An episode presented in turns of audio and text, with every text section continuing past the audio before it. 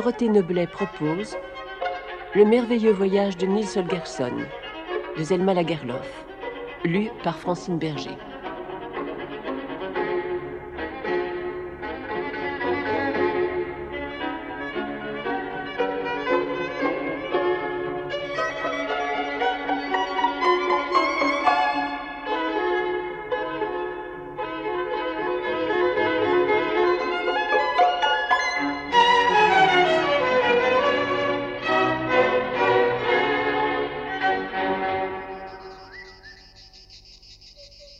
La saga de Car et de Poil Gris.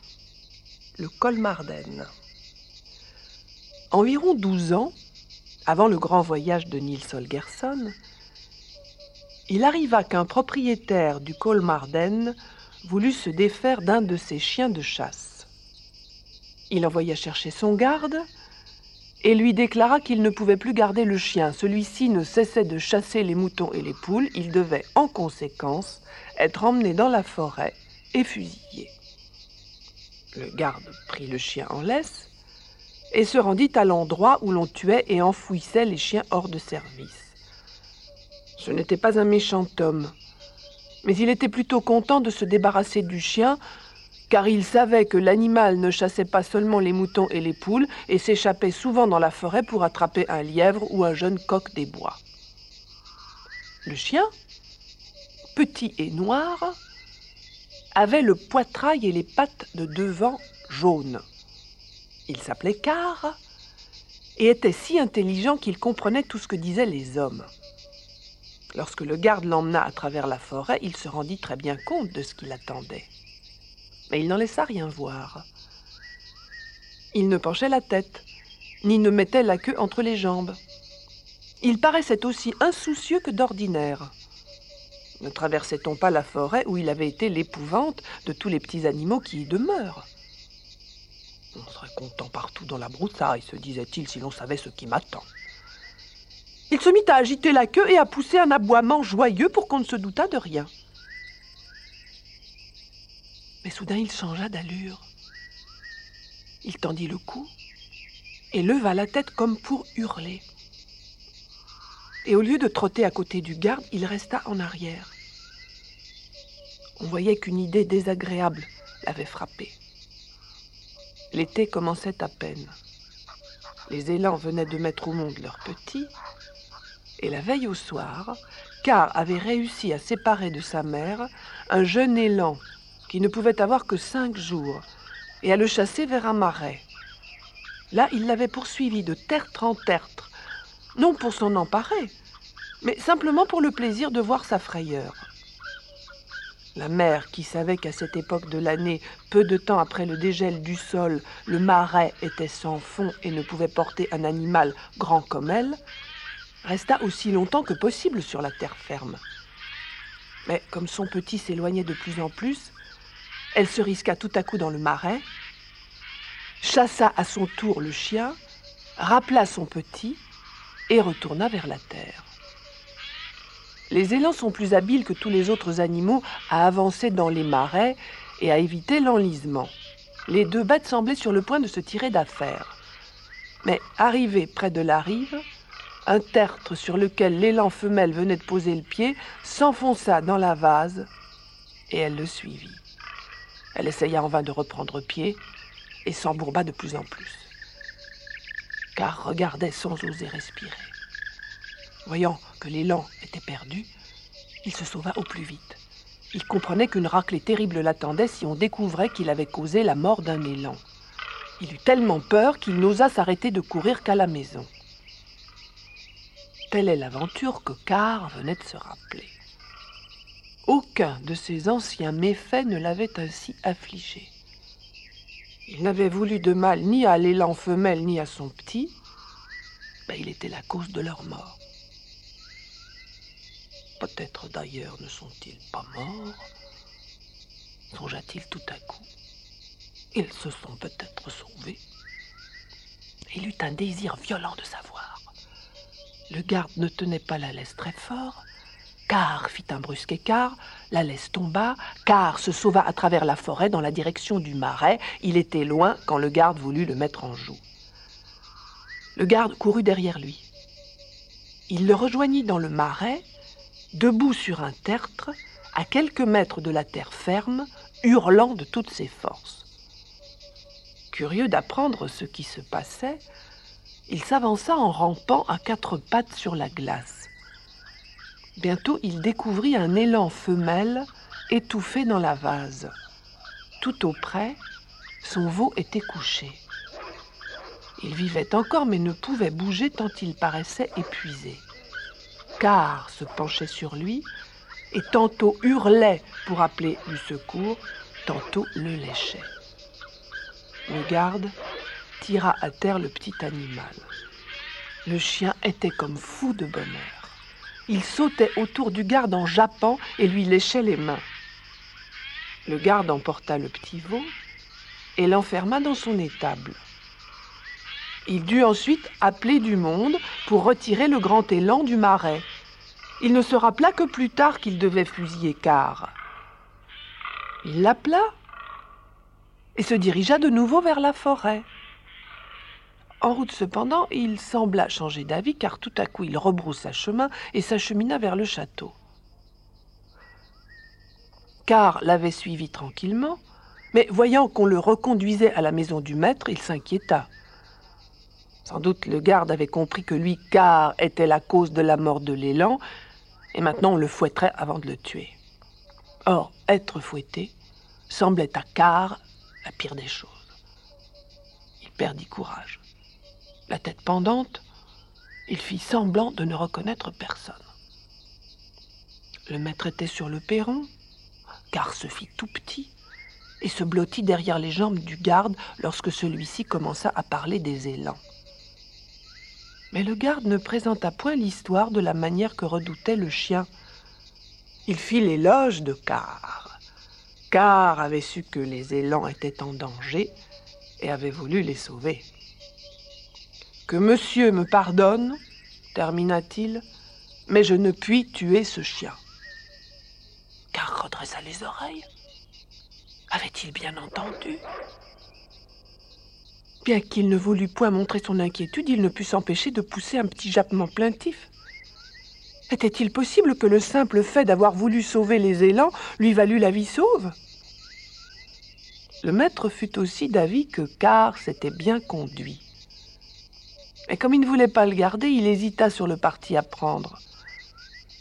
Si vous voulez vous en charger et me garantir qu'il ne fera plus de sottises, je veux bien lui laisser la vie, dit-il enfin. Le garde accepta. Et voilà comment Car vint habiter la maison forestière. Dès lors, Car cessa complètement de braconner. Beaucoup moins par peur que par désir de ne pas fâcher le garde, qui lui avait sauvé la vie et à qui il s'était tout de suite attaché. Lorsque tout était calme, que nul pas ne retentissait sur la route et que le garde s'occupait de sa pépinière et de ses carrés de légumes, Car allait jouer avec le petit élan.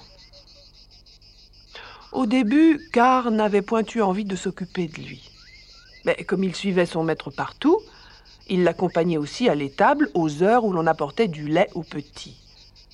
Car s'asseyait devant le box et regardait boire l'élan. Le garde lui avait donné le nom de poil gris, car il ne trouvait pas que l'élan méritât un plus beau nom. Et Car était parfaitement de cet avis. Chaque fois qu'il le voyait, il pensait qu'il n'avait jamais rien vu de plus laid et de plus mal bâti. Le petit élan avait de longues pattes dégingandées, si mal attachées qu'on lui dit monter sur des échasses. La tête était énorme, vieille et ridée, et penchait toujours d'un côté ou de l'autre. La peau trop lâche formait des plis et des bourrelets comme une pelisse trop grande. Il avait toujours l'air triste et découragé, mais, chose étrange, dès qu'il apercevait Car, il se levait rapidement comme content de le voir. Le petit animal semblait mal à l'aise. Il ne grandissait pas et son état empirait tous les jours. À la fin, il ne se levait même plus, même en voyant venir Car. Le chien sauta alors dans le box. Petite étincelle s'alluma dans les yeux de la pauvre bête. Désormais, Car fit tous les jours une visite à l'élan. Il passait des heures auprès de lui, le léchant, jouant et s'ébattant avec lui, et lui enseignant ce qu'il faut que sache un animal de la forêt. Or, il arriva ceci de remarquable que l'élan se mit bientôt à prospérer et à grandir. Le garde eut alors l'autorisation de lui construire une haute palissade autour d'un petit bois, où l'élan vécut plusieurs années et devint un animal superbe. Poil Gris était depuis cinq ans chez le garde forestier lorsque le propriétaire du domaine reçut une lettre d'un jardin zoologique de l'étranger qui demandait à acheter l'animal. Le garde en fut désolé, mais il n'avait point voix au chapitre. La vente de l'élan fut résolue, car apprit vite ce qui se préparait et courut en instruire son ami. Le chien s'affligeait à l'idée de le perdre. Mais l'élan accepta son sort avec calme et ne sembla ni content ni mécontent. Et tu penses te laisser emmener sans résistance?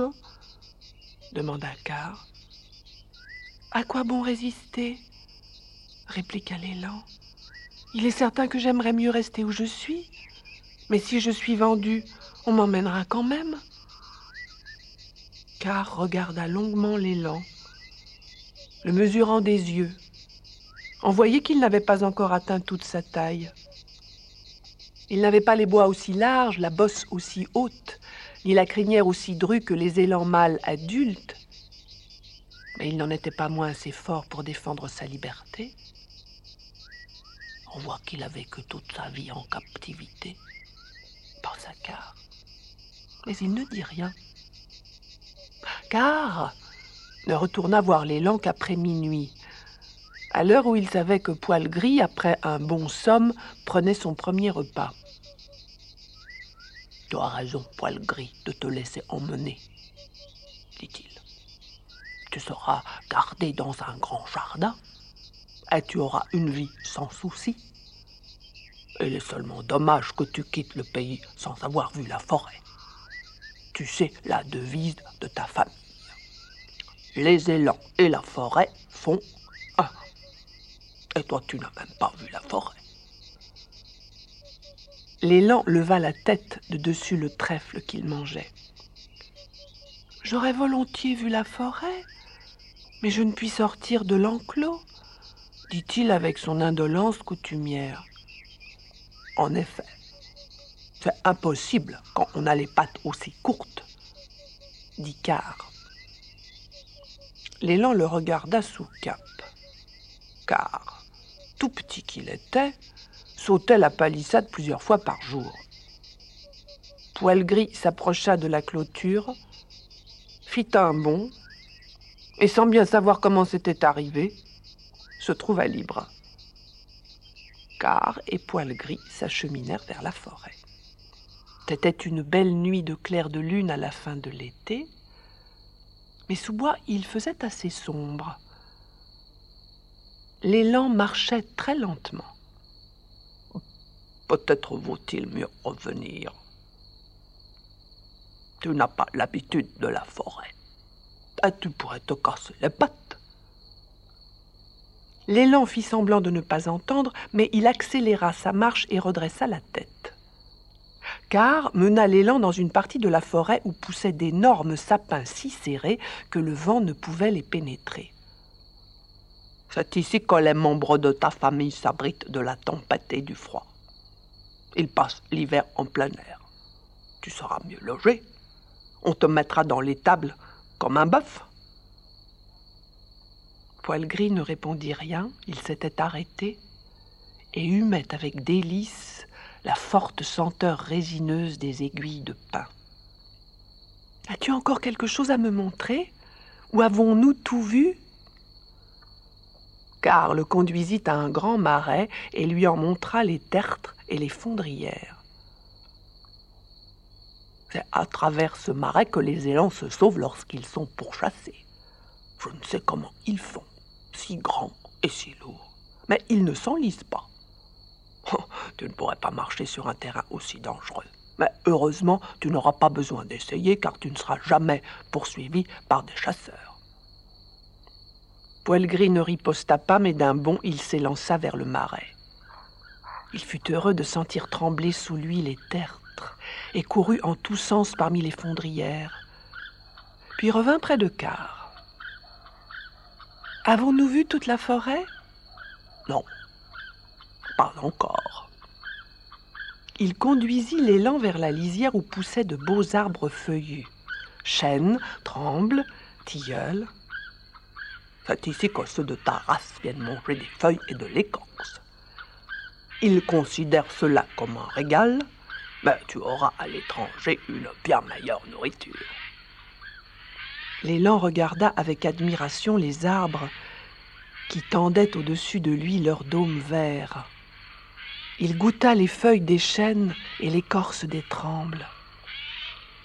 C'est bon et amer. Ça vaut mieux que le trèfle. Au moins tu en auras goûté une fois. Là-dessus, il mena l'élan à un petit lac dont l'eau dormante reflétait des rives enveloppées de légers brouillards vaporeux. Paul Gris s'arrêta net. Qu'est-ce que c'est? Il n'avait jamais vu de lac. C'est une grande eau. Ton peuple a l'habitude de la traverser à la nage de rive en rive. Tu ne saurais probablement pas le faire.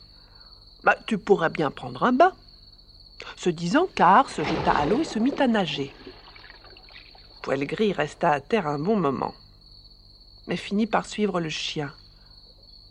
Quand l'eau fraîche enveloppa mollement son corps, il ressentit une volupté le fit halter. Il voulut plonger son dos dans le lac et s'éloigna de plus en plus de la rive, s'aperçut que l'eau le portait et se jeta à la nage. Il nageait tout autour de Car et semblait dans son élément. Lorsqu'ils furent remontés sur la rive, Car lui proposa de rentrer. Nous sommes loin du matin, objecta l'élan. Faisons encore un tour dans la forêt. Ils s'enfoncèrent de nouveau dans la forêt. Bientôt ils arrivèrent à une petite clairière éclairée par la lune. L'herbe et les fleurs scintillaient de rosée. Là paissaient quelques grands animaux. C'était un élan mâle, quelques femelles, de jeunes élans et d'autres tout petits. En les apercevant, Poil Gris s'arrêta net. Il donna à peine un regard aux femelles et aux jeunes. Il semblait fasciné par la vue du vieil élan, chef de la tribu, qui portait un bois superbe, composé de larges palettes aux nombreux andouillés et une haute bosse entre les épaules. Un fanon recouvert de longs poils pendait sous sa gorge. Quel est celui-là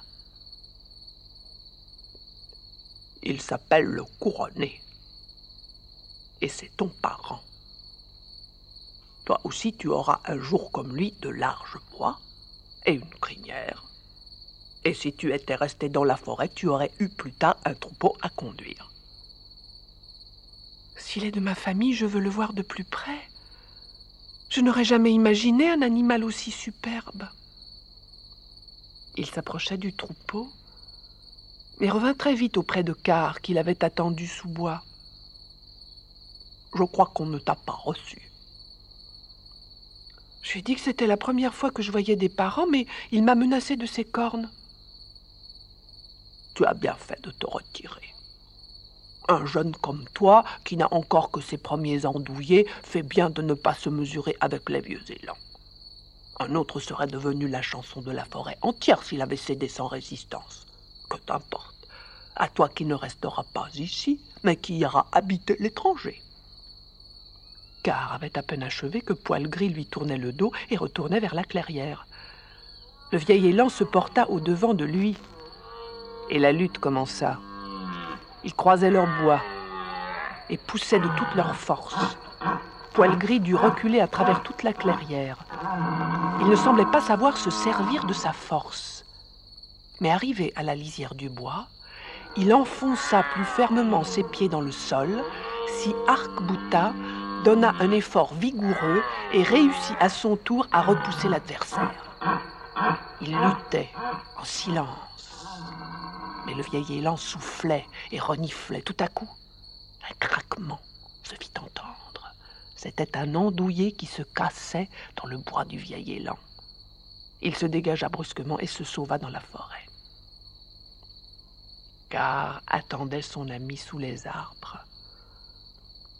Euh, maintenant que tu as vu ce qu'il y a dans la forêt, dit-il quand Poil Gris reparut, veux-tu que nous rentrions? Oui, rentrons. Il est l'heure. Ils cheminèrent en silence. Car soupira plusieurs fois comme s'il était déçu. Poil Gris marchait la tête haute, content de son aventure. Il avança sans hésiter jusqu'à l'enclos, mais là, il s'arrêta. Il parcourut des yeux les trois espaces où il avait vécu. Vit le sol piétiné, le foin fané, la petite auge où il avait bu et le sombre hangar où il avait dormi. Les élans et la forêt font un cria-t-il, puis il rejeta la tête en arrière et s'enfuit précipitamment vers la forêt. Un après-midi, Akka de Kebnekaise et sa bande vinrent s'abattre sur la rive d'un lac dans la forêt. Elles étaient encore dans le col Marden, mais en Soudermanie. Akka parlait. C'était comme je dis, lorsque nous faisions notre dernier voyage de printemps.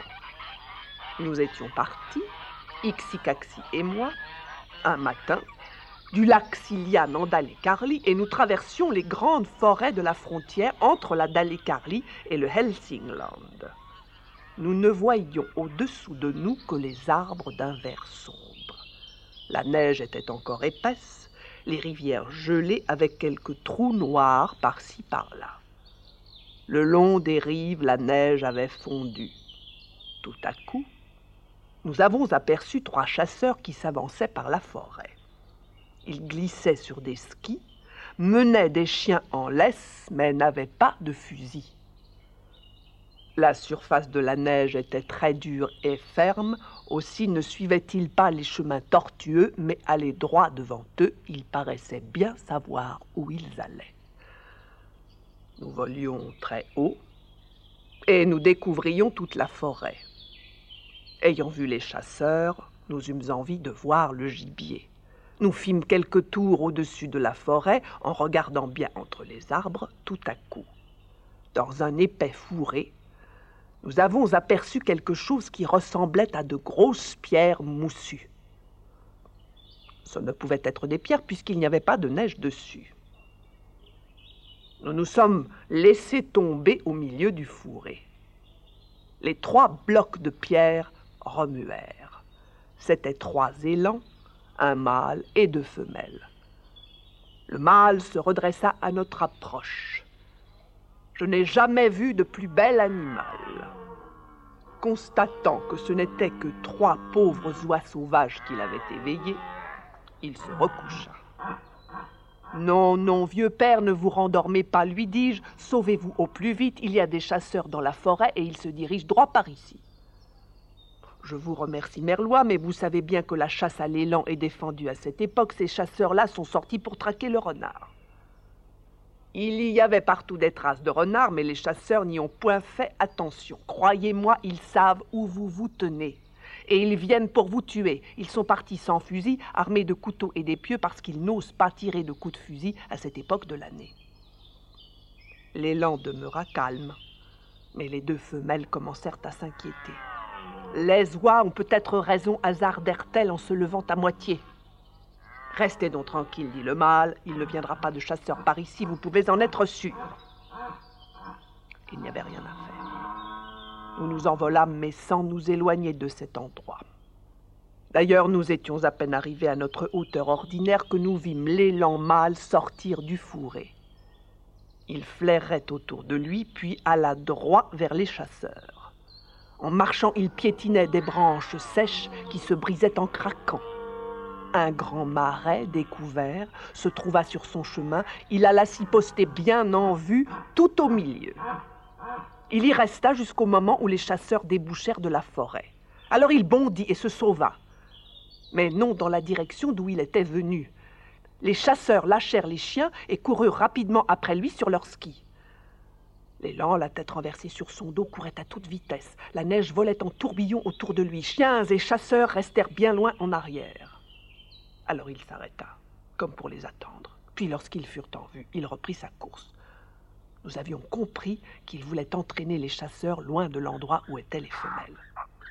La chasse dura ainsi deux ou trois heures. Nous nous étonnions de voir les chasseurs s'obstiner à poursuivre un pareil coureur, puisqu'ils n'avaient pas de fusil. Croyaient-ils donc pouvoir le lasser? Mais alors, nous avons remarqué que l'élan ne fuyait plus aussi vite. Il posait les pieds plus prudemment sur la neige. Quand il les relevait, il laissait des traces de sang. Et nous avons compris pourquoi les chasseurs ne se décourageaient pas. Ils comptaient sur la neige. L'élan était lourd, à chaque pas il s'enfonçait, et la surface durcie de la neige lui frottait les jambes, enlevant les poils et la peau. Les chasseurs sur leurs skis et les chiens qui étaient assez légers pour courir sur la surface glacée le poursuivaient toujours. L'élan fuyait, fuyait. Mais ses pas se firent plus incertains. Il trébuchait et soufflait violemment. Il souffrait cruellement et s'épuisait de fatigue dans la neige épaisse. Enfin, il perdit patience. Il s'arrêta pour laisser les chiens et les chasseurs s'approcher et pour lutter avec eux. Tout en attendant, il jeta un regard vers le ciel et nous aperçut. Attendez donc la fin, bois sauvage cria-t-il. Quand vous traverserez la forêt de Colmarden, cherchez Car, le chien. Dites-lui que son vieil ami poil gris a eu une belle mort. À ce moment précis du récit, le vieux chien se leva et alla près d'Aka. Poil gris a mené une bonne vie. Il me connaît. Il sait que je suis un chien brave et que j'aimerais apprendre qu'il a eu une belle mort. Raconte-moi maintenant. Il redressa sa queue et leva la tête pour se donner un maintien fier et courageux. Mais ça fait sa vite. Car Car appela en ce moment une voix humaine dans la forêt. Le vieux chien se releva de nouveau. C'est mon maître qui m'appelle, et je ne veux pas tarder. Je l'ai vu tout à l'heure charger son fusil. Nous allons une dernière fois dans la forêt, lui et moi. Je te remercie, oie sauvage. Je sais maintenant tout ce que j'ai besoin de savoir pour m'en aller satisfait vers la mort.